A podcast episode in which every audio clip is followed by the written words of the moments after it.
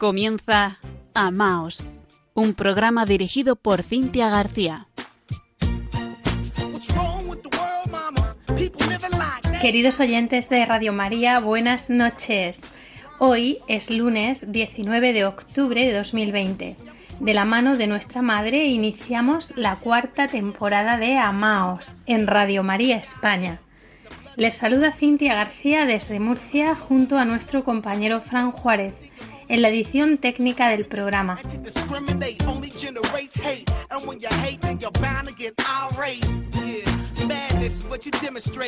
Como siempre, les dejamos nuestro correo electrónico para que nos puedan escribir si desean compartir algún testimonio, dejarnos alguna pregunta o comentario.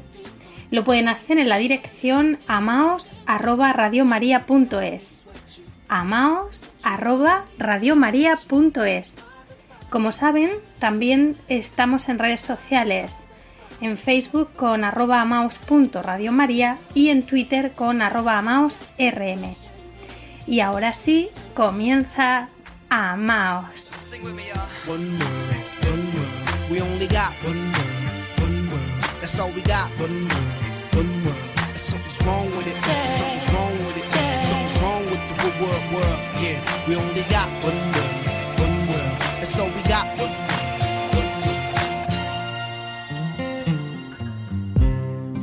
Ella te hirió, tú también la heriste.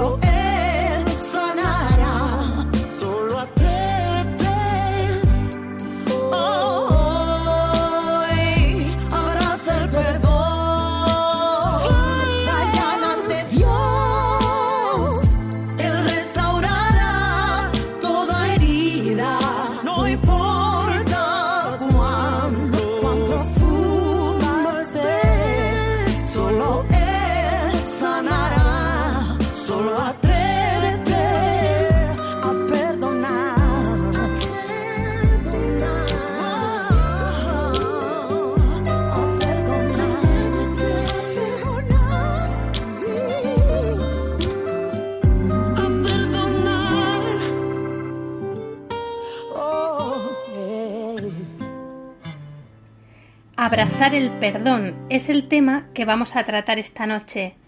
Hemos preparado con toda la ilusión el programa de hoy, no tanto para aquellos que no quieren perdonar, sino que nuestro interés se centra en ayudar a aquellas personas que sí quieren perdonar, pero que sienten que no pueden. Y por lo tanto sufren un doble dolor, el de la necesidad de perdonar, sumado al de no saber cómo hacerlo. Deseamos de todo corazón que el programa de hoy sea fuente de luz y sanación para todos aquellos que tanto lo necesitan. Y que en cierto modo somos un poco todos. Sobre la pregunta perdonar sí o no, diremos muy poco. Nuestro Señor Jesucristo nos lo mandó y por lo tanto un católico, un creyente, un cristiano ha de confiar en su Maestro. Estamos llamados a obedecerle. Como ya explicamos en nuestro programa del mes de septiembre, nuestra inteligencia ha de estar dirigida por la fe y nuestra voluntad ha de estar dirigida por la caridad. Por lo tanto, la fe es confiar en Dios, que nos pide perdonar, y perdonar hasta setenta veces siete, es decir, siempre. A nosotros nos toca ahora adherir nuestra voluntad a la suya y decir con él Padre, perdónalos porque no saben lo que hacen. Llegados hasta aquí, el problema surge cuando queremos perdonar y no podemos. Nos escribía una oyente desde Perú que nos dio una gran sorpresa. No, no vamos a decir su nombre, pero le prometí mandarle un abrazo gigante en, en, antena, así que va desde aquí todo nuestro cariño, el nuestro del programa y de todos los oyentes. Aquí somos una gran familia. Bueno, pues eh, ella nos decía Gracias por tanto. Les quiero agradecer por tan hermoso programa. Lo llevo escuchando días. Necesitaba escuchar a alguien que llenase mi alma un poco y recurrí a Radio María España, pues cuando acá todos duermen, ustedes allá están despiertos. A continuación, en su correo electrónico nos expone un problema familiar que no vamos a compartir aquí y cómo ella nos explica cómo una persona puede pagar tanto cariño y bien haciéndole daño, ¿no? Y nos dice Después de tanto dolor amargo, me pregunto si realmente a esta persona puedo perdonarla y amarla. Me es tan tremendamente difícil hacerlo con alguien que me ha herido tan profundamente. Esa es la razón por la que escucho su programa. Tal como dice Amaos, para encontrar en él las respuestas que busco, para no dejarme abrazar por la ira y el odio, a pesar de la decepción, Quisiera tener más fortaleza para poder ayudar a mi familia y no quebrarme. Abrigo en mi corazón la esperanza de tiempos en que pueda reír y estar en paz. Pues estas son algo resumidas las palabras que nos dirigió nuestra oyente desde Perú y que a mí me emocionaron muchísimo. Le respondí en privado, pero eh, consideré la importancia de traer este tema al programa porque la madre me ponía en el corazón que había muchas personas como ella y que estaban sufriendo por este motivo y que además estaban sufriendo mucho. La pregunta es ¿por qué cuesta tanto perdonar? Y la respuesta es muy clara, porque hay un daño, es decir, existe una ofensa que genera un enfado o resentimiento y este pide ser reparado con un justo castigo o restitución, ¿no? Si nosotros clavamos una púa en la pared, pues podemos pedir perdón y quitar la púa, pero el agujero en la pared ya está hecho, ¿no?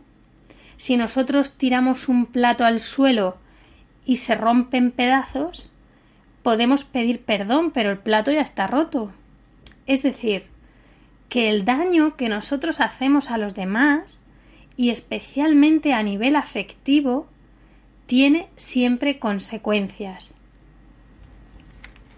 Cuando nos hieren tan hondo, y muchas personas que nos están escuchando esta noche lo comprenderán y lo estarán viviendo, nos afecta en todas las dimensiones de la persona, el cuerpo, el alma y el espíritu. Por eso siempre lo expresamos con esta palabra. Me hiere profundamente, me hiere hondo, me afecta adentro, ¿no?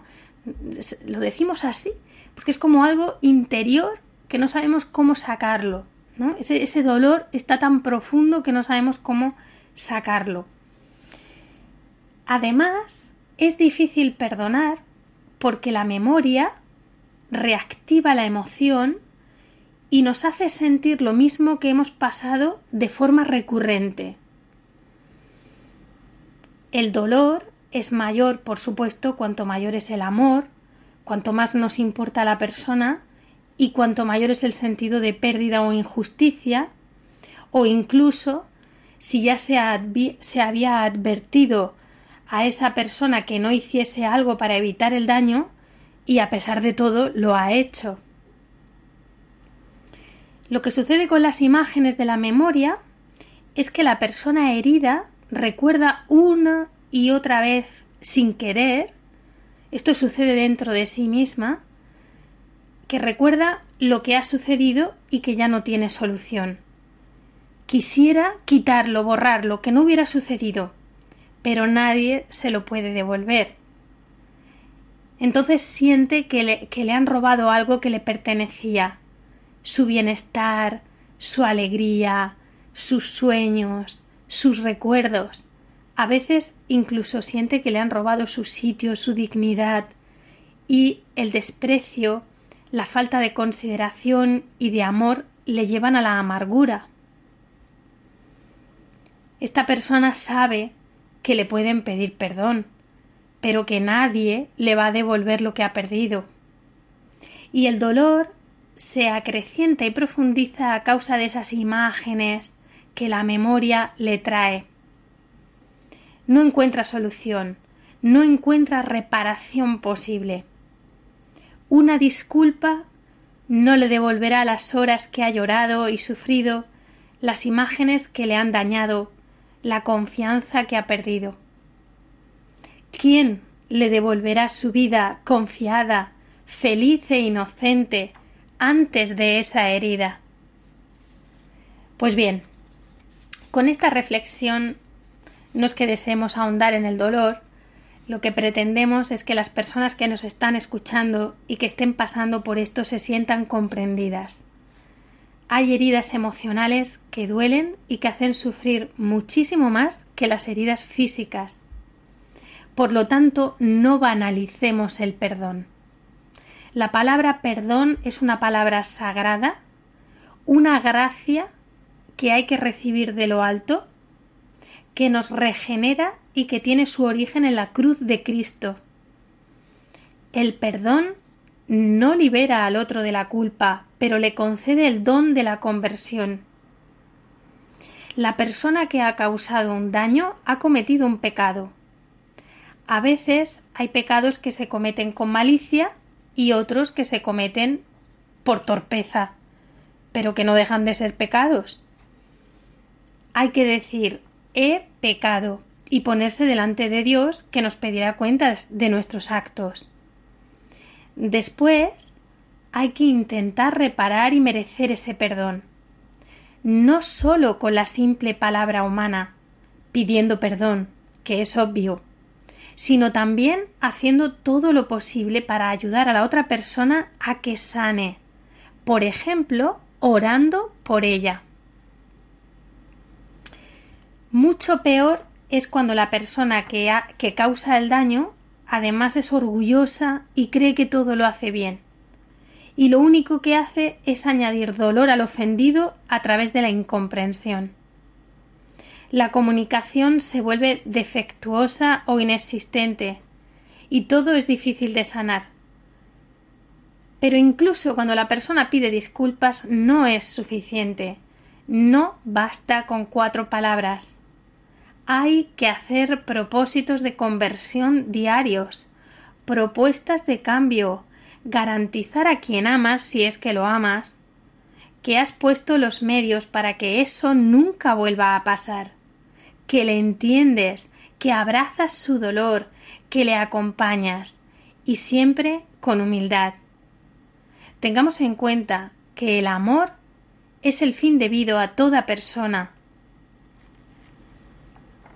¿Por qué no basta con querer perdonar? porque la persona que ha sufrido la ofensa tiene que sanar tres fases. Fijaos, primera, curar las heridas. Segunda, restablecer las imágenes para que no le duelan. Y tercera, restablecer la confianza con la otra persona. Es todo un proceso. El perdón así vivido en realidad se debe transformar en un hábito de vida en los hogares y especialmente en las relaciones conyugales. La única salida es perdonar, no el rencor. Esas personas que perturban nuestra paz interior merecerían un buen tirón de orejas. Si supiéramos cuán amados somos de Dios, pediríamos perdón envueltos en llanto. Pero ¿acaso no herimos también nosotros? Cuidemos de no ser nosotros la causa de perturbación para los demás. La paz interior es un tesoro. Quien permanece en el amor, permanece en Dios y Dios en él.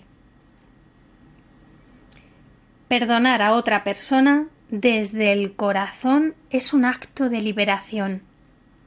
No solamente libera a quien es perdonado, sino que nos libera a nosotros mismos. Es el camino hacia la libertad como seres amados de Dios que somos. El perdón es una donación, es dar, pero también es recibir la gracia de Dios cuando nos abrimos a su consuelo. Quizás nunca le hemos tenido tan cerca, tan abrazado a nosotros. Además, el tiempo es breve. El tiempo es breve para amar, decía San José María. No sabemos cuánto tiempo estaremos aquí, cuándo nos llamará Dios. El tiempo es breve para servir al Señor y a través de él a los demás. El tiempo es un tesoro preciado que se consume cada segundo, que se escurre entre el respirar de nuestra vida, que se difumina en cada gesto desaprovechado. Cada minuto transcurrido queda borrado y sólo permanece en la memoria. Pero en cada minuto existe la oportunidad de dejar un pequeño pozo de amor por amor a Dios y no anteponer nunca el interés personal. Fijémonos en la Santísima Virgen al pie de la cruz. Su fiat radical, sin condiciones, implicaba contemplar lo más duro que puede existir para una madre, asistir a la cruel muerte del hijo. Y Jesús pasó por el mundo haciendo el bien. La Santísima Virgen perdonó, dando frutos para la eternidad como corredentora. Como decía un autor, la herida abierta cerrará tu madre. Ella sostiene tu vida en el trance. Nuestras heridas sanarán. Aprendamos del amor con mayúsculas. Enséñame, enséñame. A ser feliz como lo eres tú, a dar amor como me lo das tú, a perdonar como perdonas tú, sin recordar el daño nunca más, nunca más. Enséñame. Enséñame a consolar como consuelas tú, a confiar como confías tú, a repartir sonrisas como tú, sin esperar a cambio nada más, nada más. Tengo mucho que aprender de ti, amor tengo mucho que aprender de ti, amor. Tu dulzura y fortaleza, tu manera de entregarte tu tesón por conquistarme cada día. Tengo mucho que aprender de ti, amor. Tengo mucho que aprender de ti, amor. Cómo olvidas los enfados, cómo cumples las promesas, cómo guías nuestros pasos cada día. Enséñame, enséñame. A no mentir como no mientes tú, a no envidiar como no envidias tú, ahogar las penas como lo haces tú, a compartir la dicha como tú, como tú. Tengo mucho que aprender de ti, amor tengo mucho que aprender de ti, amor. Tu dulzura y fortaleza, tu manera de entregarte tu tesón por conquistarme cada día. Tengo mucho que aprender de ti, amor. Tengo mucho que aprender de ti, amor. Cómo olvidas los enfados, cómo cumples las promesas, cómo guías nuestros pasos cada día. Tengo mucho que aprender de ti, amor. Tengo mucho que aprender de ti, amor. Tu dulzura y fortaleza, tu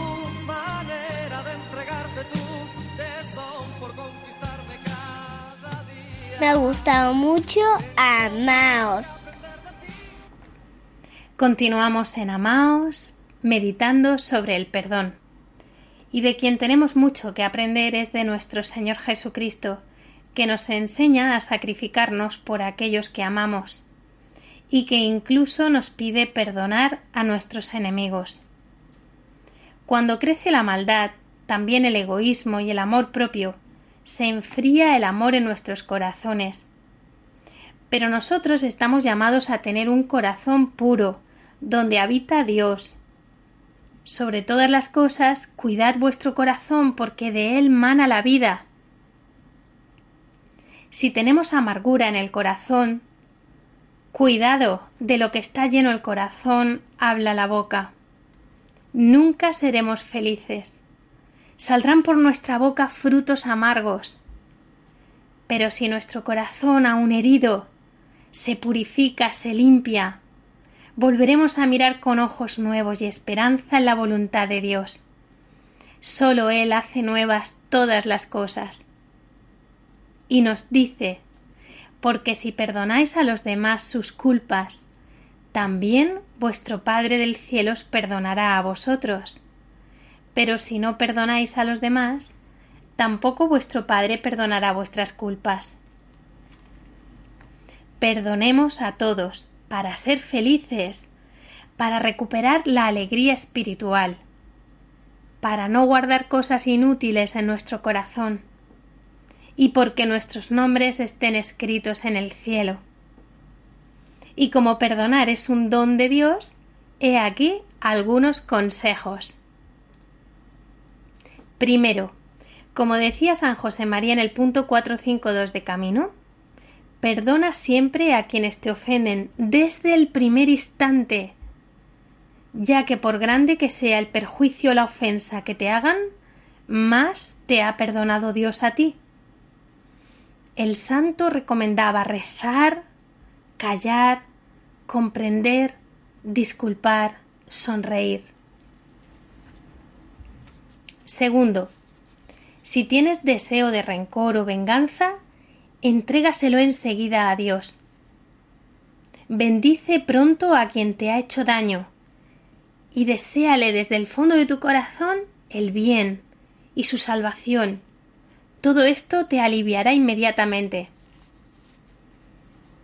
Tercero, si sientes inquietud y desasosiego, que se agolpan las imágenes dolorosas y no lo puedes evitar, invoca con fuerza desde lo hondo de tu corazón al Espíritu Santo y reza el rosario a la Madre de Dios o visita el Santísimo.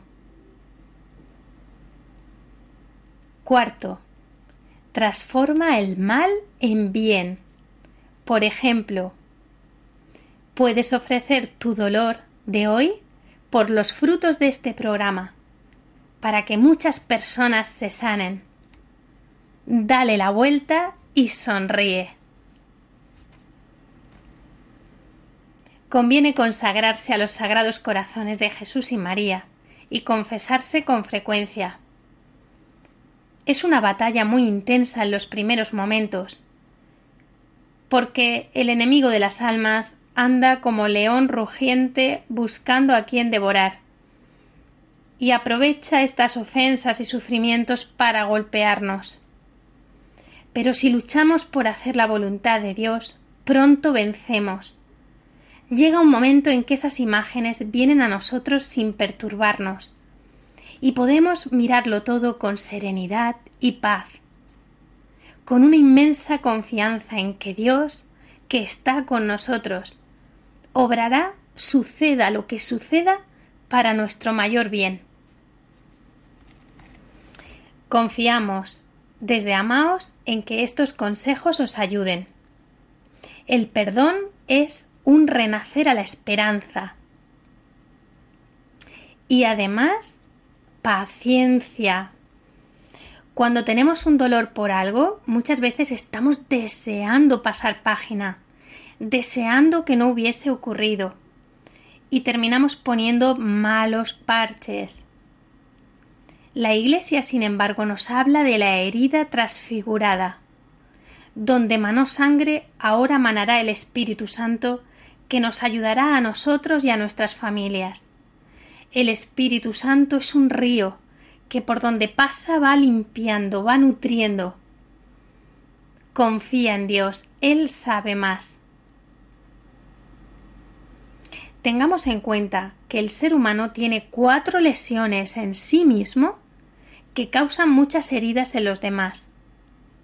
La primera es la concupiscencia, que son las pasiones, deseos desordenados que han de moderarse con la virtud de la templanza. La segunda es la debilidad de la ira, que también ha de moderarse con la virtud de la fortaleza. La tercera es la herida de la malicia en nuestra voluntad, que nos hace amarnos de forma desordenada y ser egoístas. La virtud para vencerla es amar a Dios sobre todas las cosas. Y la cuarta es la ignorancia de la razón, cuando terminamos justificando siempre lo que nosotros queremos hacer. Nuestro juicio sobre nuestras acciones tiene una tendencia desordenada a darnos la razón. Las virtudes para vencer esto son los dones del Espíritu Santo. Inteligencia, ciencia, sabiduría. Además, les vamos a facilitar algunos conocimientos básicos sobre el matrimonio que podrán ayudarles en su vida conyugal. Porque, como decía Dostoyevsky, amar al otro es verlo como Dios lo ve, y eso psicológicamente es un santo.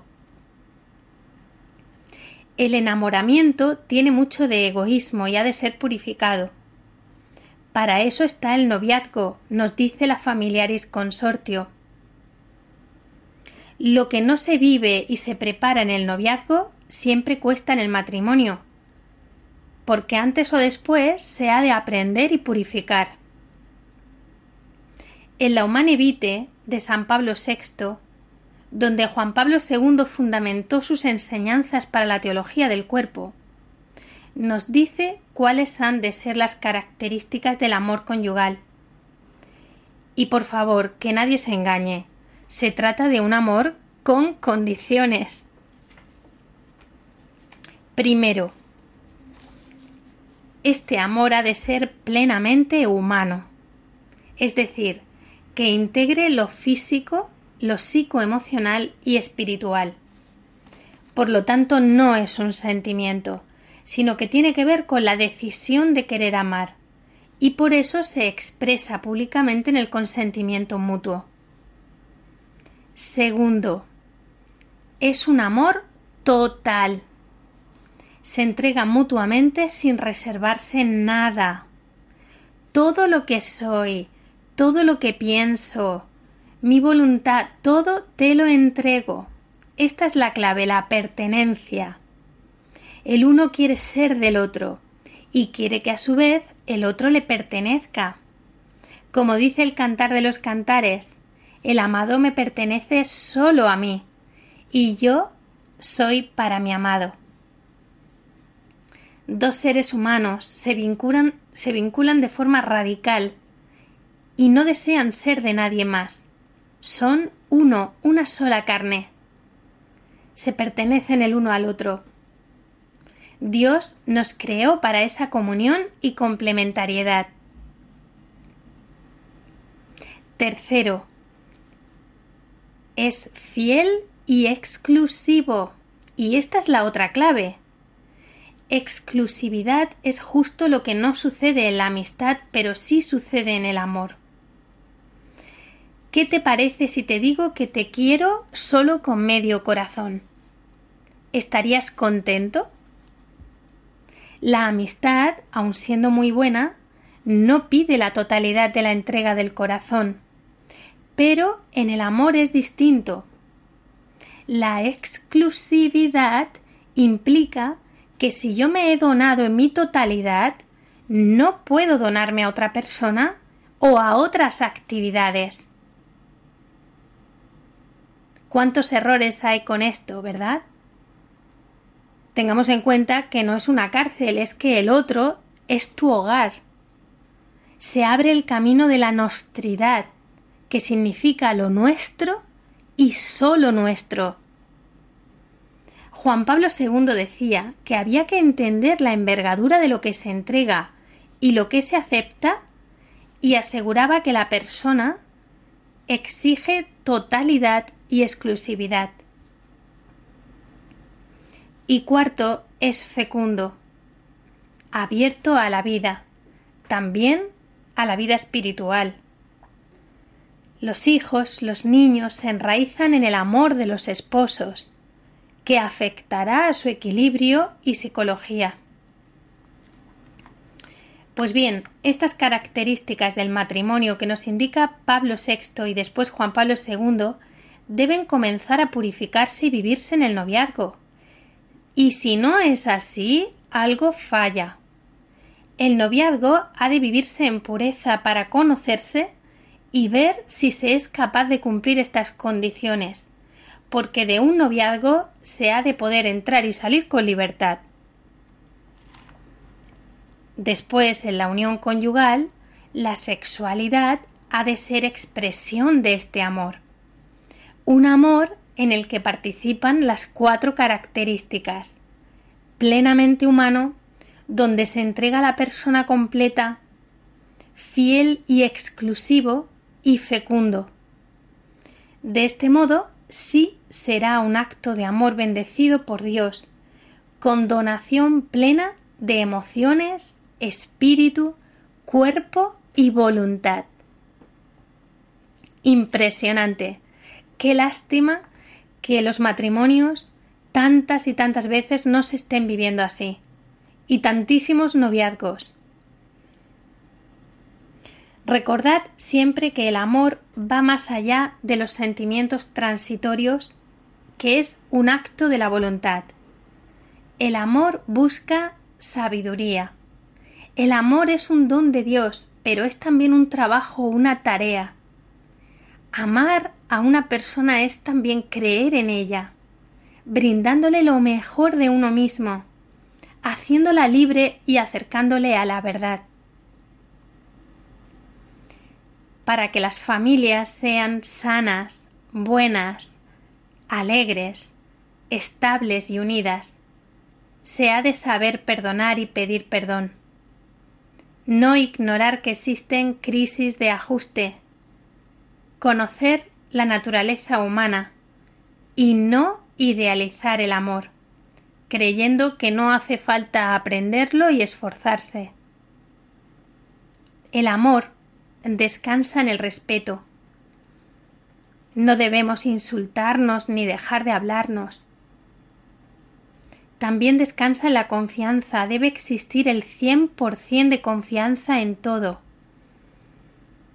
El amor se apoya en la verdad. No pueden haber ni siquiera pequeñas mentiras. Y finalmente, el amor se sostiene en la intimidad.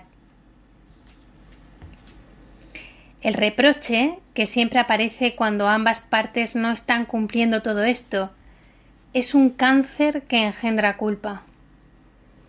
Darlo todo sin nunca recriminar. El amor incondicional es Dios, decía un poema de Juan Pablo II. La falta de respeto es propia del egoísmo. Las imposiciones generan en los cónyuges miedo oculto. Las sospechas generan inseguridad y desconfianza mutua se buscan después seguridades afectivas fuera del hogar. Las relaciones sin verdad no son auténticas, producen irritabilidad y resentimiento. Hablar en verdad es caridad. Todo abuso de uno genera en el otro la crispación y la relación no es clara y además cuando no se cuida la complicidad y se desplaza, produce desilusión, lesiona la intimidad. Y cuando la comunicación no es buena o no existe, produce desinterés. A menudo la gente cambia de pareja y después ¿qué sucede? Pues que le vuelve a pasar lo mismo porque su base no es sólida. Benedicto XVI dijo que si hubiera más formación habrían menos nulidades. El amor requiere que los cónyuges, desde el noviazgo, consigan trabajar sus almas, se planteen en verdad hacia dónde se dirigen, cuál es su misión, y trabajen por cumplir las condiciones del amor. Cada crisis es un paso que hay que hacer bien para vivir la siguiente etapa. Amar es como alzar el vuelo hacia la donación y la libertad del otro. Recordemos que para fortalecer el amor es necesario guardar la intimidad, la gratitud por el otro, tu compañero de viaje, el perdón, la apertura, la comprensión, la escucha, decir siempre la verdad, la ternura y compasión, no sofocar la ilusión, empezar hoy de nuevo y las palabras buenas, que las dificultades que tengáis hoy no os hagan caer en el desánimo. Buscad la voluntad de Dios, lo bueno, lo agradable, lo perfecto. Como dice San Pablo, estáis tristes porque el demonio os ha robado la esperanza. Perdonad y ánimo. Dios os ama y tiene un plan precioso para vuestras vidas. Acojámoslo os invitamos a escuchar esta preciosa oración de un niño muy querido para nosotros, Dani Gargallo. La vida es una oportunidad. Aprovechala. La vida es belleza. Admírala. La vida es bienaventuranza. Saboreala. La vida es un sueño. Hazlo realidad. La vida es un desafío. Enfréntalo la vida es un deber, cúmplelo. La vida es un juego, juégalo. La vida es un tesoro, cuídalo. La vida es una riqueza, consérvala. La vida es amor, gózalo. La vida es un misterio, descúbrelo. La vida es una promesa, realízala. La vida es tristeza, supérala. La vida es un himno, cántalo. La vida es una lucha, acéptala. La vida es una aventura, arriesgate. La vida es felicidad, merecela. La vida es vida, defiéndela.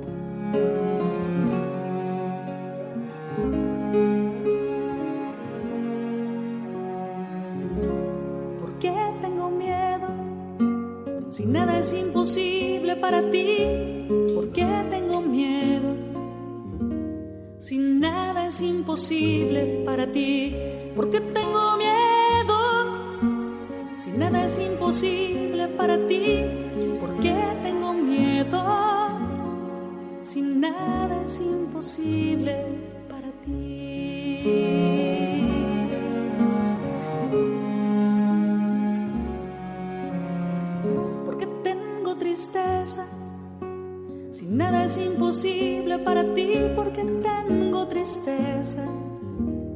Si nada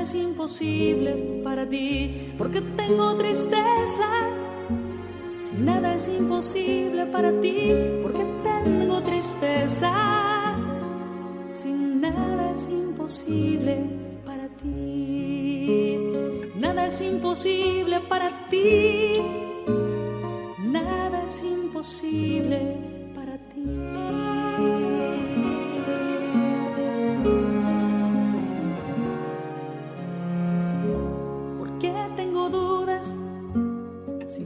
es imposible para ti, porque tengo dudas. Si nada es imposible para ti, porque tengo dudas. Si nada es imposible para ti,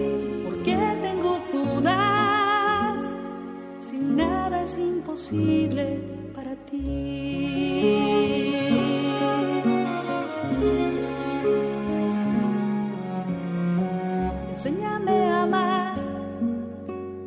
nada es imposible para ti, enséñame a amar. Porque nada es imposible para ti, enséñame a perdonar. Porque nada es imposible para ti, enséñame a perdonar. Nada es imposible para ti. Nada es imposible para ti. En la sección Vivir en Familia, están escuchando Amaos en Radio María.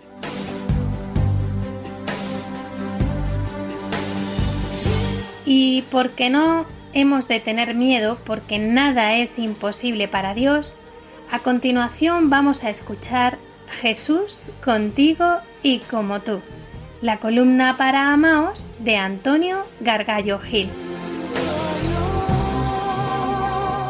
Queridos oyentes, en los tiempos actuales en los que vivimos, se expande en nuestra mente un sentimiento generalizado, el miedo. Desde niños aparecen en nosotros miedos irracionales, como el miedo a la oscuridad o a los monstruos. A medida que crecemos, esos miedos desaparecen, pero los vamos sustituyendo por otros.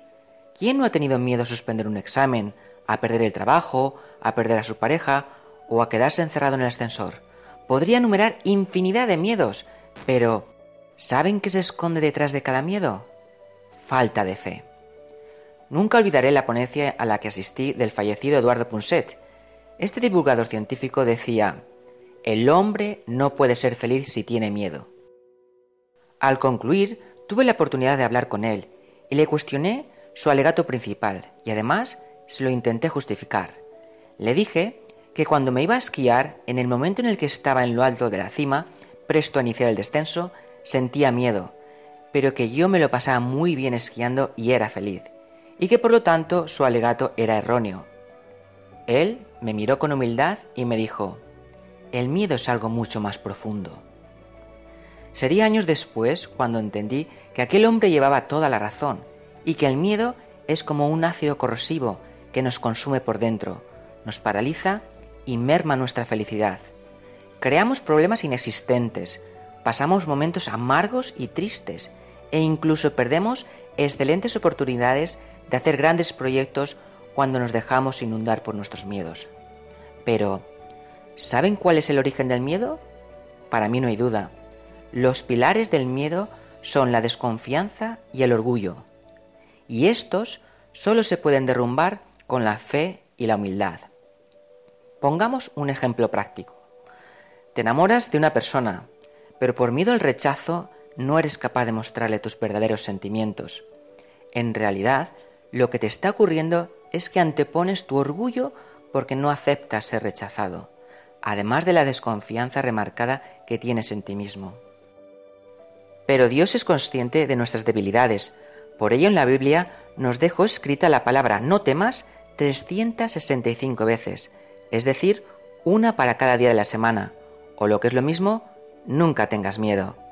En Mateo 6:25 nos dice, No os angustiéis por vuestra vida, que vais a comer, ni por vuestro cuerpo, que vais a vestir, porque la vida es más que el alimento, y el cuerpo más que el vestido.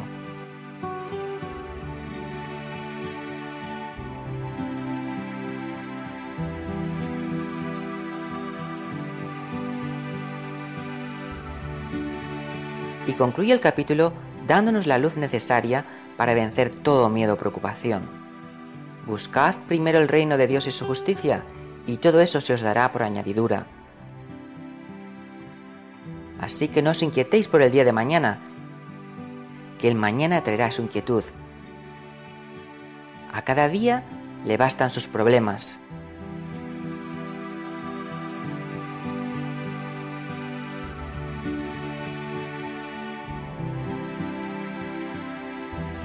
En estos versículos, Dios nos invita a ponernos en sus manos, y si verdaderamente nos abandonamos a su providencia, a su reino, nos asegura que no nos va a faltar de nada. Es una promesa y Dios no falla. Su palabra es vida e incluso te sorprenderá, pero es un abandono completo y absoluto a la voluntad del Padre, y solo hemos de alzar la mirada al cielo para ver la infinidad de su poder. Si sabe cuando perdemos un cabello, ¿acaso podemos creer que no es conocedor de nuestros sufrimientos? Porque muchas veces perdemos el norte y el sentido de nuestra vida, pero su misión es clara, prepararnos para la vida eterna, donde ya no existe sufrimiento, ya no existe el llanto, sino un reino de amor en estado sumo. Pero, ¿cómo participar de ese reino sin estar preparados?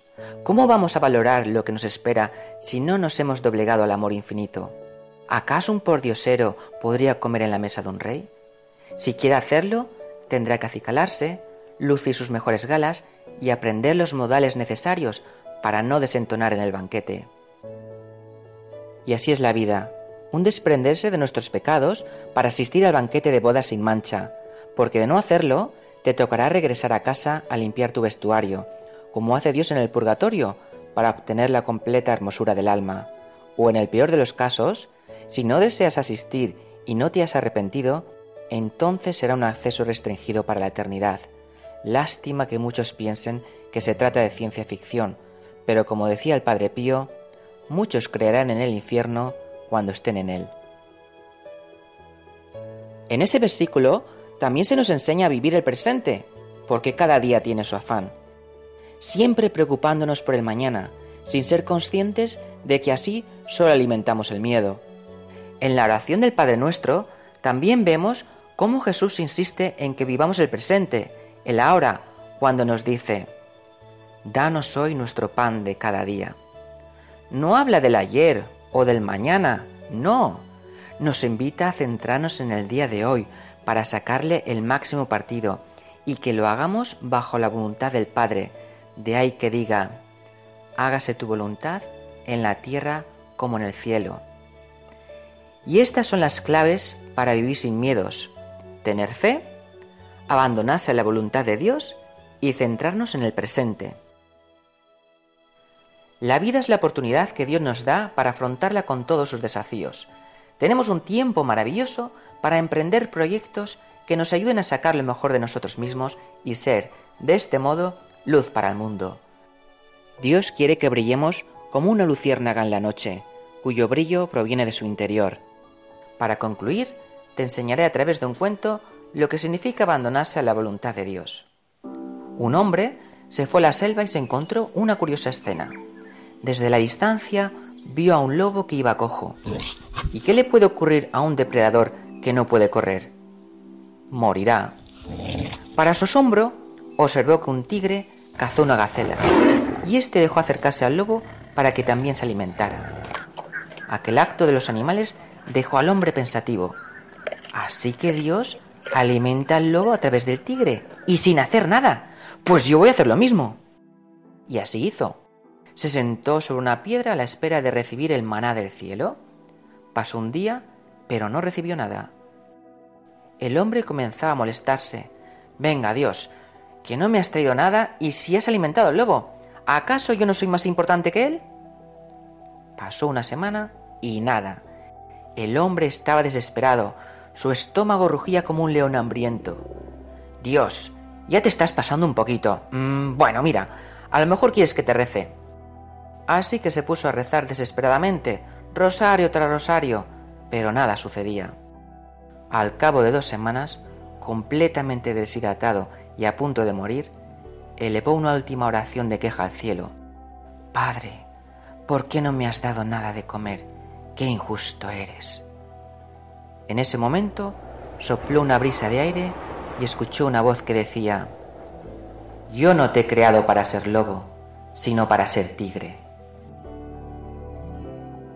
En resumen, pongamos al servicio de Dios todos nuestros dones, tengamos una fe viva y Él nos dará el ciento por uno.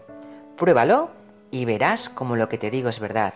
Será entonces cuando serás capaz de levantar los brazos al cielo y decir con confianza, Jesús, contigo y como tú.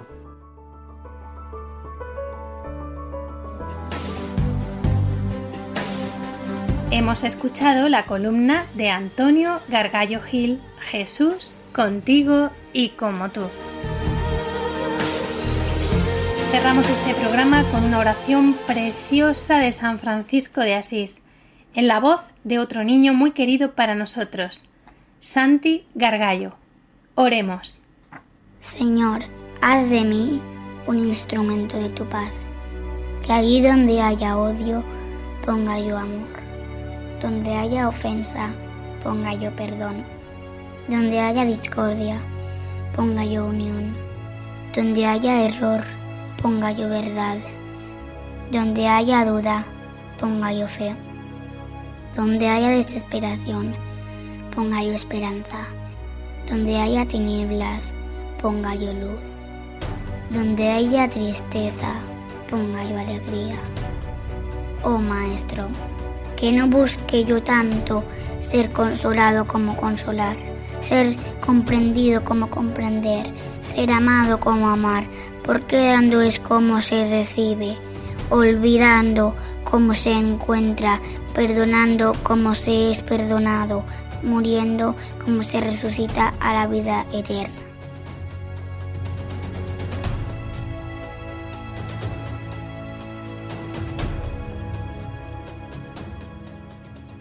Gracias por su compañía.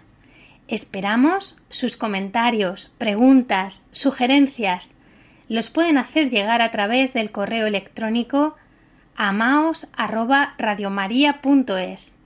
amaos@radiomaria.es. No lo olviden, tenemos una cita en cuatro semanas, el lunes 16 de noviembre a las 21 horas. Les esperamos. Hasta entonces, disfruten la programación de Radio María y amaos. Un saludo y que Dios los bendiga.